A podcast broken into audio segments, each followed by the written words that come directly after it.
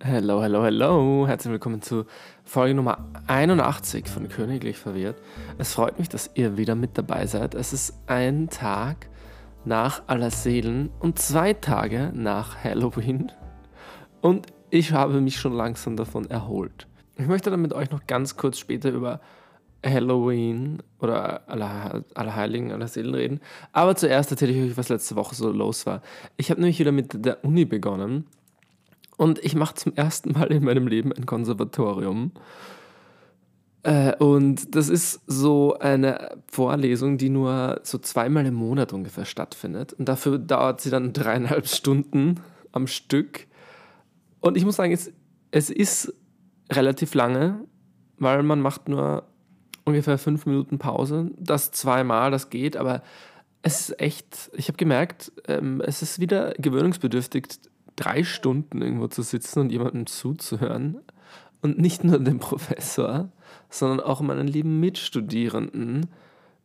Und ich besuche so ein Konservatorium, wo man Dinge vorlesen muss. Also mehrmals, mehrmals in einer Stunde werden andere Studenten, Studentinnen ausgewählt, um etwas vorzulesen. Und ich, ich versuche mich zurückzuhalten. Aber es gibt Leute, die so seltsam vorlesen und ich will niemanden schämen, weil manche Leute können nicht so gut vorlesen.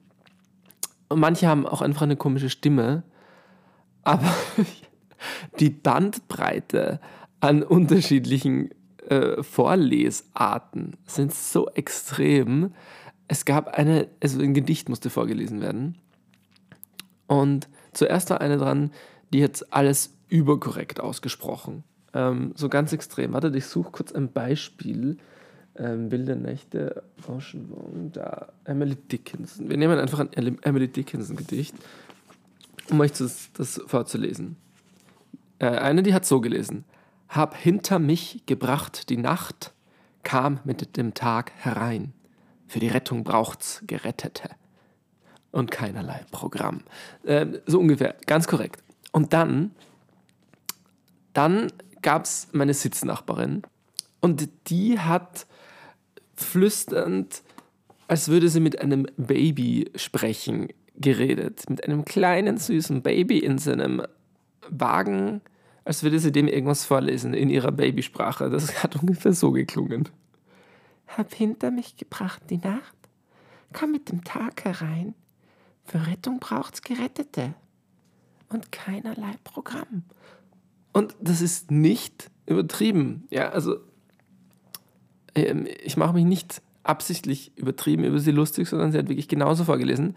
Und sie hat nicht ganz so extrem geredet, gesprochen in echt. Also es war schon irgendwie auch ein bisschen Absicht dahinter, aber diesem ähm, flüsternden Baby-Gesang musste ich dann fünf Minuten lang zuhören und in meinem Kopf hat sich so ein Strudel gebildet aus meinen Gedanken und ich habe überhaupt nichts mehr klar gesehen. Es war nur mehr so, gu, gu, gu, ja, süßes Baby, ja, ja, schlaf gut, süßes Baby. Ja, es war irgendwie ein bisschen zu viel. Und dann will ich heute noch die letzte Art vorlesen, die mich ähm, sehr aus dem Konzept gebracht hat oder sagen wir vielleicht sogar leicht aggressiv gemacht hat, weil das ist mittlerweile so out, das existiert seit zehn Jahren. Es gab natürlich in einer Literaturverlesung eine es gibt immer mindestens eine, die schon total alternativ aussieht. Das kann man nicht beschreiben, das ist auch nicht schlecht gemeint. Ähm, meistens finde ich das sehr cool, so einen ganz eigenen, aber ganz speziellen Stil hat, das erkennt man sofort. Und die hat wie eine Poetry Slammerin gelesen. Also wahrscheinlich war sie auch eine Poetry Slammerin. Und manchmal sind Poetry Slams gut und ganz cool, aber leider hat sich ganz automatisch ähm, eine Art vorzulesen einge stellt für Poetry Slam, die fast jeder macht. Und die geht so. Hab hinter mich gebracht die Nacht, kam mit dem Tag herein. Für Rettung braucht's Gerettete und keinerlei Programm. Und ich schwöre euch, genau, das war auch nicht übertrieben. Sie hat genau so gelesen. Und es, es tut mir so leid, aber das ist so aufgesetzt? Oder ist das ehrlich? Ich kann, ich kann mich nicht entscheiden. Das ist, ich will, es klingt so gut. Warte, ich will nochmal weiter. Fortan nahm ich den Lebensort alles Ausgetauschte ein. Ein Kandidat für Morgenglück, mit Toten im Verein. Wahrscheinlich war das noch jetzt sehr laienhaft von mir, aber boah, das hat mich fertig gemacht. Wirklich, ich sag's euch, das ist. Na, also die einzige Poetry Slammerin, die ich gut gefunden habe, die, die auf diese Art, aber nicht so extrem, halb so extrem gelesen hat, war Julia Engelmann mit ihrem Und eines Tages, Baby, werden wir alt sein. Und ich glaube, sie hat das so ein bisschen etabliert. Ihr kennt das vielleicht, die ist so viral gegangen. Also wirklich viele, viele Millionen Klicks auf ihre Poetry Slams. Und die hat so gelesen. Und das hat sich eingebürgert und seitdem glauben Poetry Slammer, sie müssen genauso lesen. Und es lesen fast alle so vor. Und ich finde das so extrem affektiert und aufgesetzt. Kannst du bitte normal lesen? So, es klingt nicht nett, dieses Gestöhne. So, uh, und der Morgengrauen war wunderschön in deinem Haar spiegelte sich. Das kann sich doch niemand anhören und denken, oh mein Gott, ich liebe es, es ist unglaublich berührend. So. Wenn, wenn, das, wenn ihr das anders seht, bitte schreibt mir gerne. Ähm, ich weiß nicht, ob ich noch von etwas anderem zu überzeugen bin, aber das war echt, das war echt ein bisschen anstrengend. Ansonsten habe ich sehr genossen. Es ist viel um Gedichte gegangen und ich schreibe ja auch Gedichte wie ihr auf meinem Blog laurelköniger.com entdecken könnt.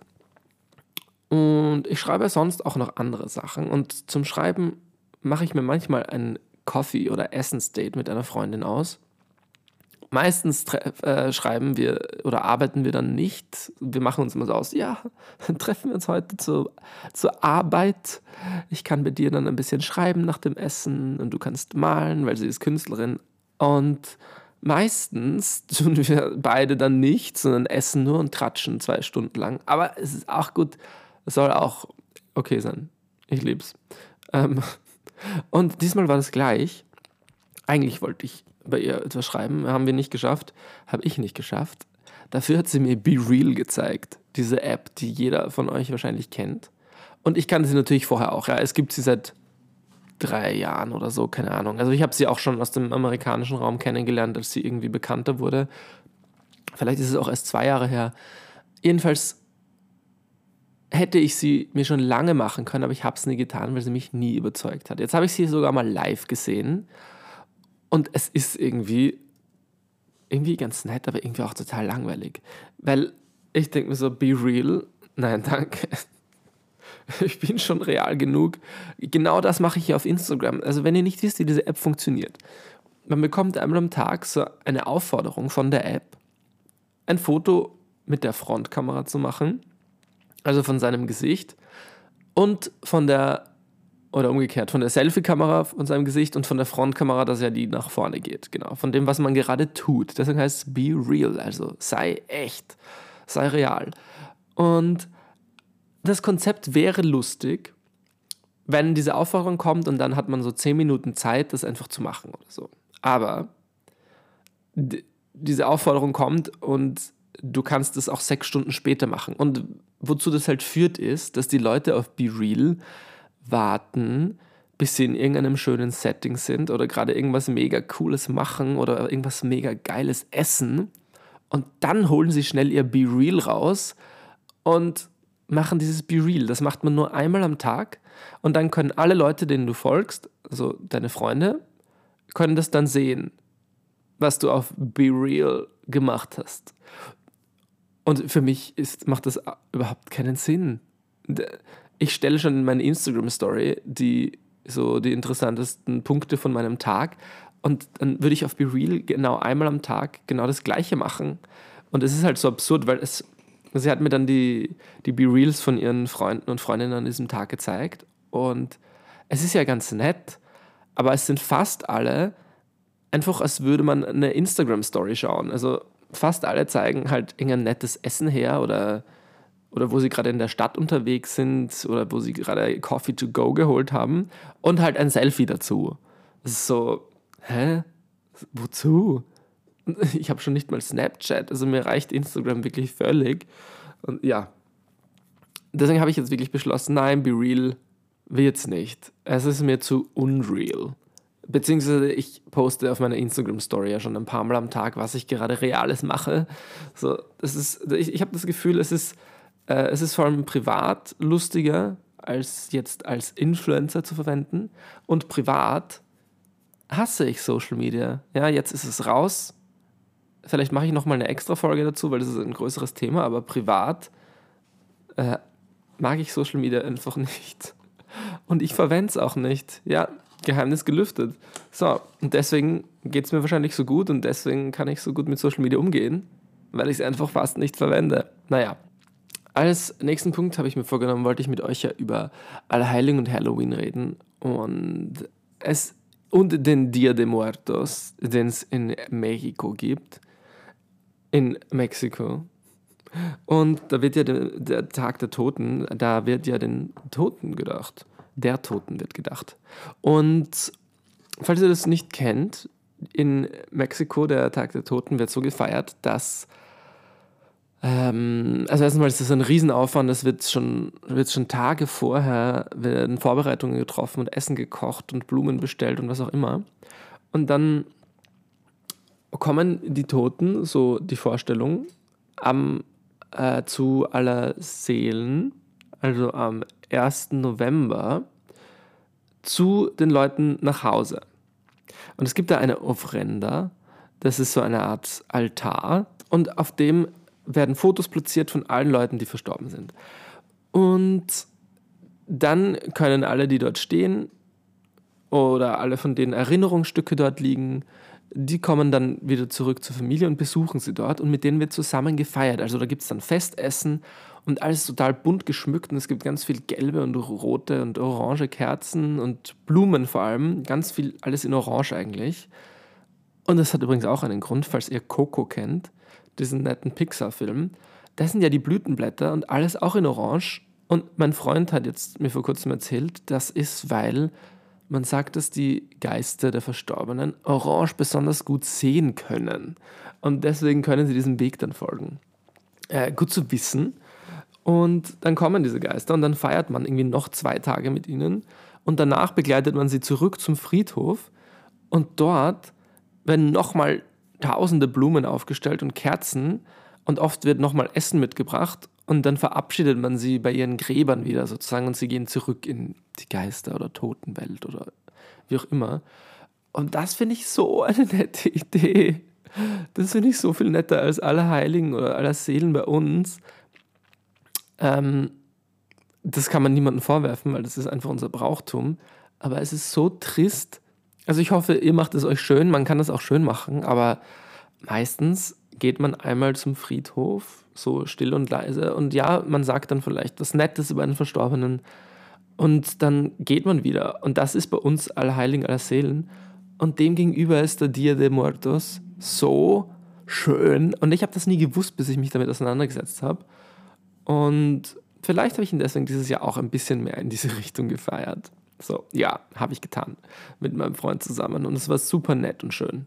Und das hat mich überhaupt wieder zum Gedanken gebracht, wie wir eigentlich mit Tod in unserer Gesellschaft umgehen. Und es ist schon ein bisschen ein Tabuthema, aber wir gehen, glaube ich, noch besser damit um als zum Beispiel in den USA oder so, wo das, wo das völlig ausgeblendet wird. Ich habe nämlich in der Straßenbahn jetzt auch vor zwei Tagen jemanden gehört, der, der redet einfach so mit einer Bekannten, die er zufällig sieht, und plötzlich wirft er so in die Straßenbahn, ja, also es konnten alle hören, ja, ich war gerade auf einem Begräbnis. Und sie so, kenne ich? Und er so, was? Und so, kenne ich? Nein, nein, kennst du nicht. Ein alter Schulfreund. Und im ersten Moment habe ich mir gedacht, so, what the fuck? Warum müssen jetzt gerade alle zuhören, dass jemand bei dir gestorben ist? Jetzt muss ich mich direkt traurig fühlen. Es ist urschlimm, es ist urtraurig. Und dann habe ich mir eigentlich gedacht, irgendwie ist es gut, dass, dass das so im Alltag mal vorkommt, dass man das hört. Und, und ich weiß überhaupt nichts über diesen Schulfreund und, äh, ich, und vor allem, ich muss mir auch nicht mehr Gedanken darüber machen. Ich habe das einfach gehört und es ist einfach jemand gestorben, es sterben ständig Leute und das klingt so äh, traurig oder ein bisschen arg, wenn man das sagt, aber der Tod ist halt wirklich Teil vom Leben. Deswegen hoffe ich, ihr könnt euch auch diesen Teil der Podcast-Folge noch anhören. Ähm, es wird jetzt nicht super traurig oder so. Ich dachte mir nur einfach, es ist, es ist gut, dass der Tod in unserer Kultur vorkommt, weil es einfach völlig normal ist und Teil des Lebens, aber schon immer sehr verschwiegen wird oder nur kurz erwähnt. Ich, ich kenne das halt viel in meinem Bekanntenkreis, wenn irgendwie ein, ein Großelternteil verstorben ist oder so, dann wird das mal wo erwähnt und dann kommt meistens halt so ein nicht beschämtes, aber schon so, ja, wisst ihr, was ich meine? So oh nein, tut mir leid, so man weiß nicht, wie man reagieren soll. Dabei wäre es vielleicht noch oft nett, wenn man noch nett zusammen über die Person redet oder irgendwie etwas nachfragt und ähm, ja, weil man muss, man muss nicht so tun, als wäre es das Schlimmste auf der Welt. Weil ist es das Schlimmste auf der Welt? Keine Ahnung. Ja, und mit diesen schweren Gedanken entlasse ich euch nicht aus dieser Folge. Es ist ein herrlicher Tag, die Blätter vor mir draußen wehen durch den Wind, die gelben Blätter und die Sonne scheint. Ich freue mich so. Ich habe diese Podcast-Folge jetzt mal in der Früh aufgenommen, weil ich kurz Zeit hatte. Und jetzt gehe ich kurz, oder was heißt kurz, jetzt gehe ich ins Büro, wo Schimmel herrscht und ich soll nicht lüften, weil heute die Vermieter kommen und sich das ansehen. Und ich muss ehrlich sagen, wenn ich, wenn ich da in den feuchten Schimmeldunst komme, dann bin ich weg. Dann muss ich da raus. Aber ich werde mal schauen. Ähm, weil die Vermieter sollen eben sehen, wie das ist. Nicht dass, ich, ähm, nicht, dass ich den Dunst schon rauslüfte, weil wir haben ein bisschen den Zustand im Büro, nämlich Schimmel. Und ich bin nicht allergisch gegen Schimmel im körperlichen Sinne, aber im psychischen schon.